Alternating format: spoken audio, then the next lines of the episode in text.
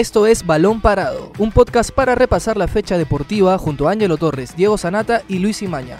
¡Comenzamos!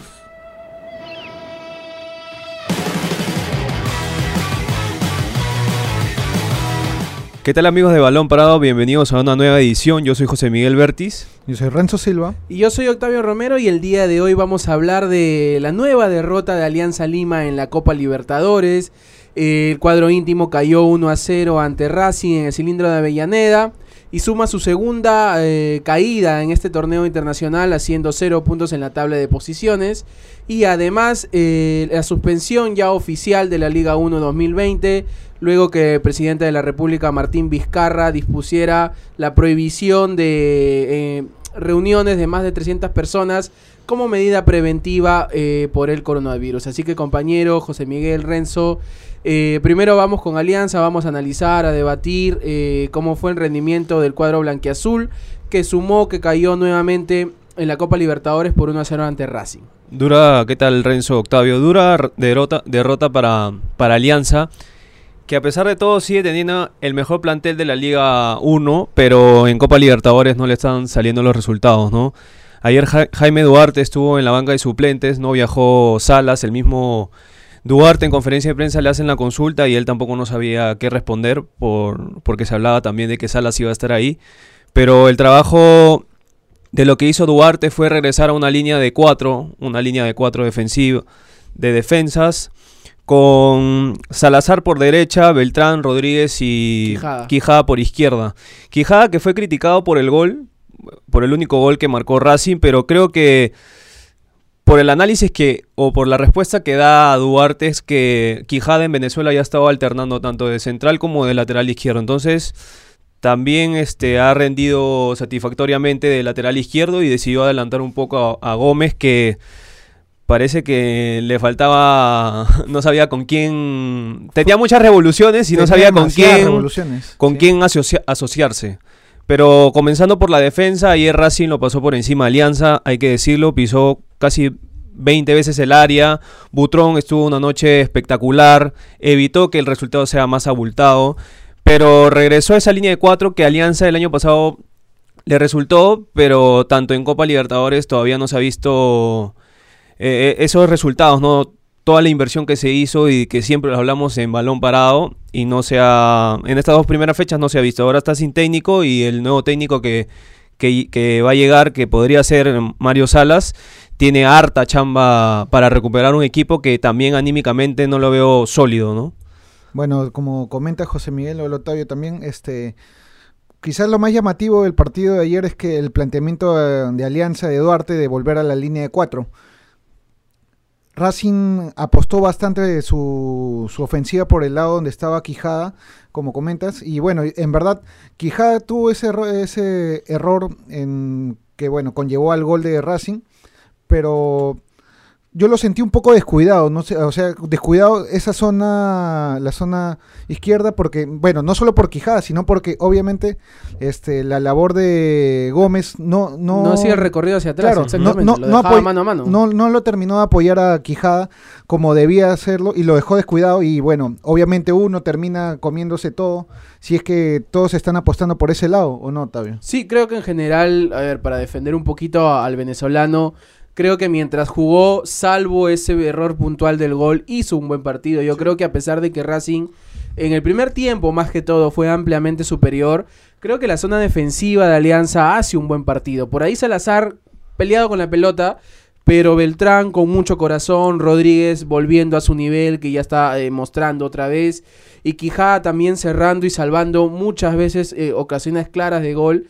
Y el tema creo que pasa, Bayón también mejoró, eh, Fuentes creo que todavía sigue, se le sigue viendo perdido, se le sigue viendo por ahí hasta torpe. Eh, en, muy, pero muy discreto. En, el, en, el, en, el, en, la volante de Alianza Lima. Y yo creo que el tema de Alianza está del medio hacia arriba. Porque, a ver, hablabas de Gómez, que ayer Gómez hacía un muy mal partido. O sea, no aportó ni en ataque ni en defensa. O sea, bien lo, lo indicaba Renzo. Eh, nunca, o casi nunca hizo el, el, retroceso, el recorrido para seguirlo a, a Garré, que estaba por ese lado, que además fue una de las piezas principales de ataque de Racing. Y además en ataque perdió todas. O sea, volvió a perder todas como en el clásico o como en el partido contra Nacional. O sea, apurado, eh, un poquito por ahí atropellando, queriendo pasar a la fuerza, a pura velocidad. Y por el otro lado Mora, con su inexperiencia, por ahí eh, un poquito igualaba el ritmo con Mena por su velocidad y por su vértigo, pero muy poco en ataque también. Aguiar ni qué hablar, Aguiar está viviendo de las rentas, como se dice, de lo que hizo en el 2017. Y Balboa por ahí solo, Solo. luchando y, y ganándose aunque sea la vida, pero muy solo. O sea, Arrué entra en el segundo tiempo ya para eh, agregar un poquito de su fútbol, pero poco alcanzó. Alianza casi no pateó al arco, tuvo una con Arrué.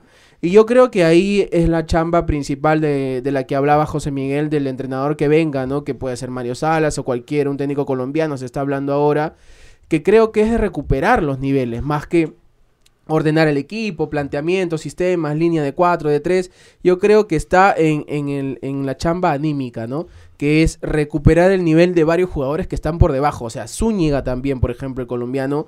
Ayer ingresó y no aportó una sola. O sea, ni siquiera bala dividida en un partido que te pedía fricción.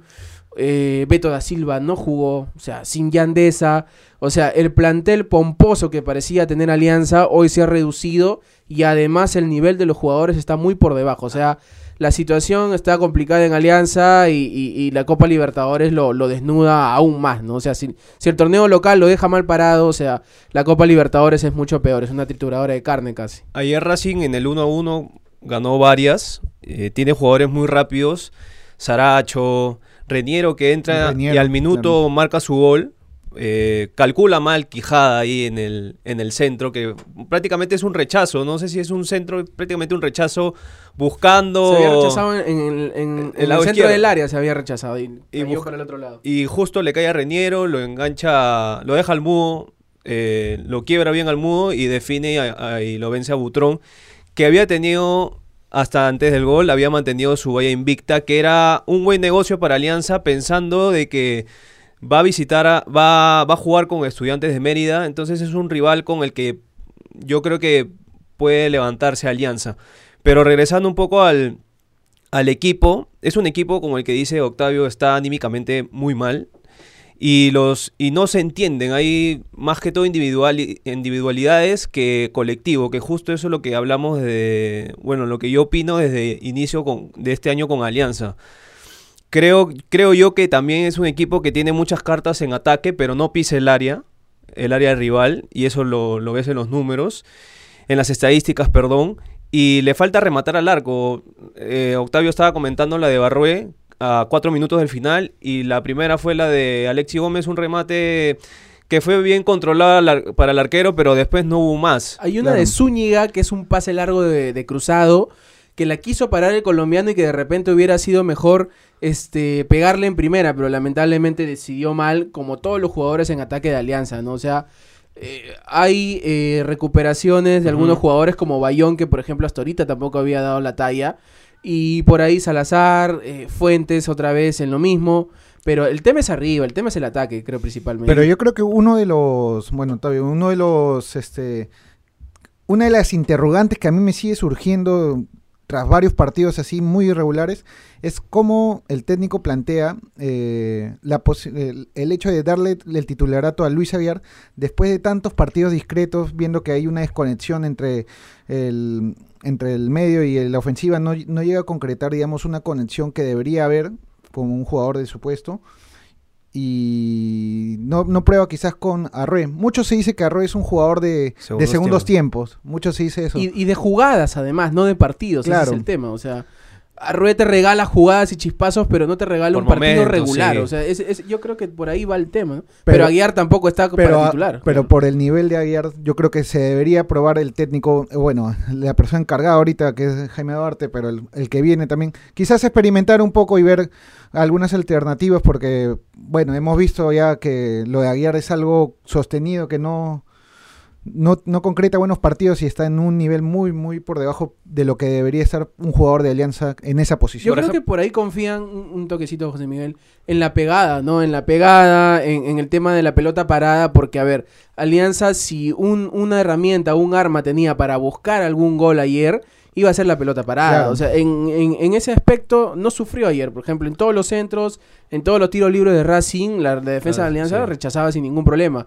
Y por ahí podía ser alguna ventaja, pero o sea, ni siquiera eso tuvo Alianza. O sea, no tuvieron tiros libres cerca del área, no tuvieron alguna pelota parada. Y yo creo que por eso se terminan este decidiendo por Aguiar, ¿no? Que es un jugador que tiene pegada de media distancia, de pelota parada, le pega con los dos pies además, y creo que por ahí es lo que le salva de ser titular, pero ya cada partido se le va acabando la, el crédito. pues, ¿no? Incluso, incluso para agregar lo que dice Octavio, tienes a Beltrán, tienes al Mudo, a Quijada, Fuentes, jugadores que te pueden ganar el duelo aéreo. Balboa. Balboa también, pero eh, Aguiar eh, por los centros o por los tiros libres que se ha visto, o ha sido directo al arco o buscando quizá la cabeza de Quijada por ahí, pero ayer no tuvo, no tuvo nada y, y justo con lo que retomamos con Arrué, Arrué te puede hacer un buen partido, quizá como el que le hizo a Municipal, que me- metió un gol de otro partido, Claro. pero al siguiente partido entra y no hace nada. Ese, ese es su gran problema. Y esa es una irregularidad. Por ejemplo, en el clásico eh, entró también, perdió un par de balones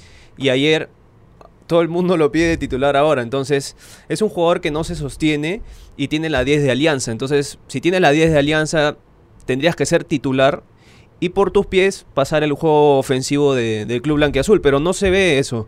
Entonces apuestas un poco a la experiencia de Aguiar, que tampoco no está en un nivel óptimo porque no hizo pretemporada, hay que decirlo Claro. Y, y no, y casi le no jugó el año pasado. y ese no también. Entonces, es, es, es tener dos jugadores que, que tienen el juego de. por donde tiene que pasar el juego de alianza. En un nivel bajo como el de Aguiar y el otro que entra en los mejores en los segundos tiempos, pero tampoco no te rinde, no te hace un buen partido. Y ahí por ahí pasa el, el tema de, de alianza, ¿no? Encontrar ese juego asociativo. Porque mira, a ver, los cambios que, que hace ayer eh, Alianza, mete a Cruzado para tener la pelota, mete a Rue también para tener el balón, y, y saca a Mora, saca a Guiar, saca a Quijada y lo retrocede un poco a Gómez. Y Y, entró Zúñiga también. entró Zúñiga, Zúñiga. también para apoyar un poco por la derecha. Más que todo para buscar velocidad en contragolpe, ¿no? Y, O sea, estaba Zúñiga y luego a los minutos entra Cruzado. O sea, ahí más o menos ya veías que era balonazo largo a, bu- a buscar la velocidad del colombiano, pero Zúñiga o no picó, o no buscó las diagonales, o no buscó el espacio, pero nunca apareció, lamentablemente nunca apareció. Y por eso, en ese nivel, haberlo sacado a Mora, creo que no, no fue lo correcto, porque creo que, a ver, eh, en el clásico, en el partido ante Nacional, en la, de la Copa Libertadores la semana pasada, Mora, con todo y su desorden, con todo eso y sus limitaciones que por ahí puede tener todavía, fue uno de los mejores. O sea, todavía encara, todavía quiere pasar, tiene dribbling, tiene habilidad que, que hoy eh, varios jugadores en ataque de Alianza no lo tienen. Y en la banca decía, eh, tenía a Federico Rodríguez. O sea que obviamente algo distinto no te iba a dar. O sea, eh, eh, es muy complicado así, ¿no? Mora es un jugador de ofensivo. Sí. ¿no? De, de defensa no lo hemos visto. El año pasado en San Martín hizo, un buena, hizo buena campaña de volante o extremo. Y ahora verlo en un, en un puesto de carrilero y, y ayer jugando ya casi tirado por extremo, se le ve los chispazos de Mora, pero defensivamente necesita a alguien a su lado. Y creo que Salazar tampoco como lateral derecho no está dando la talla. Entonces, sumado a eso, más la desconexión del medio, eh, Alianza se muestra un equipo realmente desordenado. Si quieres, por ejemplo, ayer, el caso de Alianza, un resultado, un empate era muy bueno por, por porque uno sabía que, Por que cómo Racing... venía todo, además. Y aparte que Racing venía sin perder ni un partido, un nuevo proceso con BKCS, un equipo que no te ganaba partidos de dos goles para arriba. O sea, más o menos tú sabías en qué momento o cómo podía darse el resultado que al final se da un 1 a 0, pero tú viste las ocasiones que, que Racing en, en otros partidos no las tuvo, pero con Alianza de repente podía ser un resultado más abultado. Pero que no fueron claras tampoco, No, porque no. a ver, Racing, aparte del gol, habrá tenido una que da el palo, que, que no llega a Butrón, y la última, que es Un un, remate. centro, eh, que no recuerdo el jugador de Racing, cabecea solo En la del última, arco, en la última, en en la el del final, 93, la del final. Hay otro Octavio que, que no sé si te acuerdas, que es un pase que le ponen a... De, o sea, que Gómez se, se lanza para cortar el pase entre líneas. Una Claro, que saca... Pero no, no termina, ah ya, eh, que saca por derecha, no recuerdo el jugador de Racing, pero, pero- remata y Butrón Claro, saca evita con el los gol. pies. Exacto. Sí, ya, puede ser dos o tres claras. Pero luego, o sea, el trámite sí fue totalmente superior de Racing, ¿no? Pero yo creo que, eh, a ver, eh, hablando del, del 0 a 0 que tú comentabas, José Miguel, yo creo que hasta el 1 a 0 la derrota era, es favorable para Alianza, porque, a ver, ya, acumula dos derrotas, pero no, no sufren en la diferencia de goles, ¿no? O sea, tiene solo dos goles en contra nada más. Que, o sea, nada más, en- entre comillas, ¿no? Que, que pudo haber, ser pe- haber sido peor, como por ejemplo Binacional Sí, exacto. que tiene ya ocho goles, nueve goles en, co- eh, en contra con el de Sao Paulo que le encajó en Juliaca. Y es un, y es una, y es un grupo que no tiene. que está ahí, está muy parejo en lo que es este diferencia de goles, porque Nacional ayer ganó 1 a 0. Entonces tiene más 2.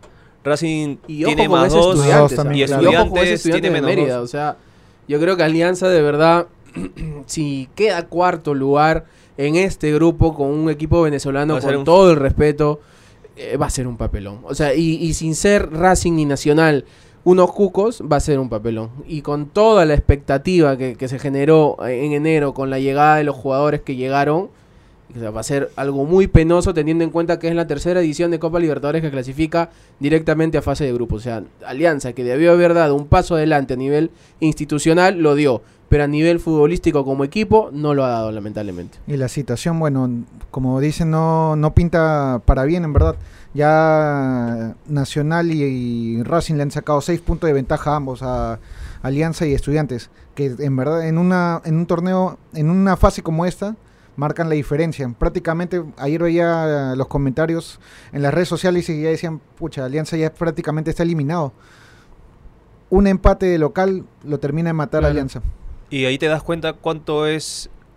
cuánto vale ganar de visita y de local. Sí, ayer Racing Claro. eh, le, le- le da vuelta al- a estudiantes y ayer lo gana, ya tiene seis puntos, así, o de repente no mostrando su mejor versión, versión pero ya hizo lo, lo que tenía que hacer, que era seis puntos. Igual Claro. Nacional. Nacional Pero- también de local ha dejado muchas dudas, pero también le ganó Alianza de visita. Y yo, y yo creo que por ahí sería el negocio, ¿no, Renzo? O sea, si empata de local contra estudiantes, vamos a ponernos en el peor escenario, eh, tendría que salir con todo a, a Mérida para buscar la victoria ante estudiantes, ¿no? Yo creo que por ahí sería. Claro, no, no le queda de otra porque una el crédito el crédito se le va a acabar con un resultado que no sea una victoria de local. Yo, Y quizás robando un punto, bueno, a Nacional y con Estudiantes Mérida se va a jugar todo allá en Venezuela, porque pucha, si no le gana, si no le quita algún punto allá, ¿qué es lo que ha perdido acá contra Nacional? Prácticamente ya, ya es decirle adiós a la competencia. Sí, ni siquiera, como, como, como se decía hace unos meses atrás, la chance de quedar terceros y poder seguir avanzando en la Sudamericana. O sea, por ahí yo creo que de verdad va a ser algo muy desastroso para Alianza. Y yo creo que el Fondo Blanquiazul y toda la gente que hoy está manejando el cuadro íntimo debería reflexionar y poner las barbas en remojo, como se dice, para ver, eh, para analizar, que son varias cosas, eh, lo que se ha hecho mal, ¿no? Y desde el inicio, eh, con algunos jugadores por ahí que fueron más eh, nombre que, que- que- que necesarios para Alianza. Pero bueno, ya hablar de eso hoy en este contexto es un poco facilista. Eh, pero vamos a ver, ¿no? Vamos a ver cómo le va Alianza. eh, que por suerte eh, para ellos va a tener una para por este tema del coronavirus. Luego de que la Liga 1 2020 ayer hiciera oficial la suspensión de la fecha hasta el 30 de marzo, ¿no? Que fecha en, que el mismo presidente Martín Vizcarra ha pospuesto las clases de los colegios, de las universidades y todas las medidas preventivas que se están tomando eh, con respecto al coronavirus, que ya hay más de 22 eh, personas infectadas con este brote en nuestro país. Así que, Bueno, compañeros, 28 salía. hasta 28, ahora, ¿no? 28. Eso es terrible, está avanzando cada día más. Y, y- esperemos que con estas medidas, y, y aquí también exhortamos a, las personas que nos escuchan a través de las redes sociales, a tomar en serio las medidas. No es un show mediático, hay muchas personas que están eh, tildando esto de, de- de- de circo, de alarmismo por parte del presidente, no lo es. Eh, es, es algo muy serio, es un tema muy grave que tiene ya miles de muertos en todo el mundo y que podría llegar a, eh, ya está en nuestro país y que podría tomar, tener consecuencias graves. Así que, bueno, la fecha se suspendió y Fecha. los clubes también están tomando medidas preventivas en cada una de sus, de sus instituciones, ¿no, compañeros? La fecha 7 y la fecha 8 del torneo Apertura son las que se han suspendido. Porque ahí venía la fecha FIFA, de ahí ya no había jornada Había una- hasta un receso, ajá, un claro. receso de dos semanas, tres semanas. Y va a servir, por ejemplo, ya los, los clubes ya han tomado medidas, Universitario ya canceló sus, sus entrenamientos, Alianza también ha dado dos días libres y retomarán, si no me equivoco, el lunes. Eh, pero, por ejemplo, acá se han suspendido los partidos y no se van a jugar a puertas cerradas, pero en Paraguay se van a jugar a puertas cerradas, en Argentina se van a jugar a puertas cerradas. Por ahora, en yo Chile, creo que sí. en el avance de las horas creo que van a decidir mejor. En Chile también parece que ya se han propuesto los partidos. Entonces era una medida que faltaba acá en Perú porque ya habían sacado las entradas para el para el Boys Cristal, para hoy que se iba a jugar el Universitario Cantolao, el Alianza Binacional el fin de semana. Entonces ya se habían puesto, ya se habían colocado a la venta las entradas y faltaba solamente el anuncio oficial después de que ayer se suspendiera la conferencia, una conferencia de prensa entre San Martín municip- y Sí. Municipal. Y también agregar que las eliminatorias también se han, se han pospuesto, todavía no hay una fecha que Comebol eh, haya otorgado, es decir, la FIFA. Y también Bundesliga, Liga Holandesa, todo el mundo La ya ha hecho cancelado ya todo el cancelado fútbol en Europa, ¿no? Europa League y Champions League, tampoco la- los- las jornadas de la otra semana no se van a jugar. Falta también si es que van a, a alargar esa medida o pasa esta semana que viene y otra vez retoma el fútbol en Europa. Pero la cosa está muy fuerte y solamente faltaba Perú que, que se sume, ¿no? La Claro, Liga era 1. inminente, en verdad, Era que- inminente, sí. La cancelación acá de las fechas, bueno, a nivel general, como ha dicho Octavio, y para algunos equipos les sienta bien, para otros no. Este, bueno, por el caso, por ejemplo, de Universitario, Sí. que venía en un buen ritmo, Sí. venía en un nivel futbolístico que estaba cuajando mejor. Y de ganar el clásico. Y, de- y claro, y sobre todo eso, tenía el envión eh, anímico de haber ganado un clásico.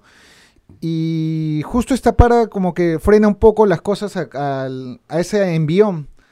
Y del otro lado están los equipos que no venían bien, como es el caso de Alianza, que este, esta para viene como un respiro, le da oxígeno a poder quizás este tomar un poco las cosas más calmadas en cuanto a lo que es la búsqueda del técnico, a no estar con la presión de tener que jugar el fin de semana y a mitad de semana como ha venido haciéndolo este mes. En verdad este mes era un poco complicado para Alianza en cuanto a su calendario, tanto por los partidos locales como la Copa Libertadores. Y esto es como un respiro.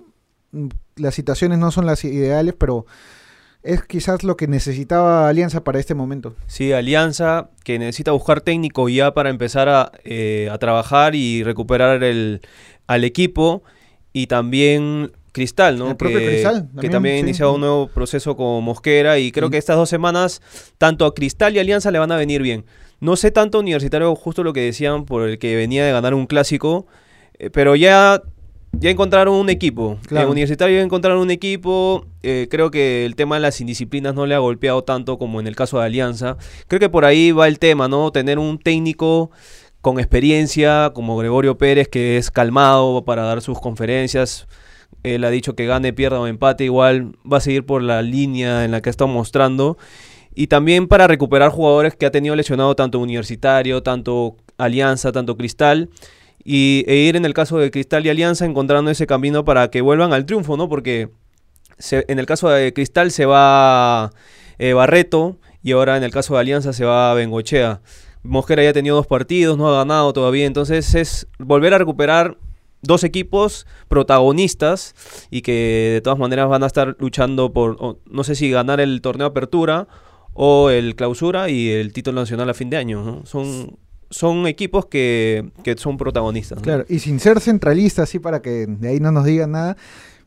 Por ejemplo, el caso de Binacional, que se viene a comer un 8 a 0, y créanme que a- Sí. para cualquier jugador no es fácil digerir eso También. y venir a jugar acá un torneo al torneo local. Y esta para este receso les quizás les permitirá tener eh, un momento de respiro, este, tener un poco de ayuda psicológica, porque no es fácil tener un resultado así en un torneo de la magnitud de la Copa Libertadores y ante el rival que ha sido River. Sí, aunque parece que mucho no les importó a algunos jugadores como Raymond Manco, por ejemplo, que lo primero que hizo luego de caer 8-0 humillado y que se le daban 5 minutos más a River, le metía 5 goles más, fue pedirle la camiseta a Nacho Fernández, ¿no? O sea, para mí, un, un- incluso lo comenté en redes sociales, un, un hecho penoso, vergonzoso ver jugadores peruanos en, en este tipo de actitudes y que además al día siguiente Manco declaró diciendo que no Que tenía nada de malo, Que lo volvería a hacer. que lo volvería a hacer y que incluso lo colgó en redes sociales, creo, la foto con la camiseta de. Nacho Fernández. Pero bueno, ese es, ese es- ese es otro tema, ¿no? Que de- po- después podríamos hablar. Pero volviendo a lo que comentaba Renzo y José Miguel, yo creo que sí, o sea, a nivel futbolístico y que esto no se malentienda, porque no, no, no estamos poniendo el fútbol por encima de, de la salud o del coronavirus y todo esto, ¿no? Estamos hablando netamente de futbolístico, que, que para eso estamos.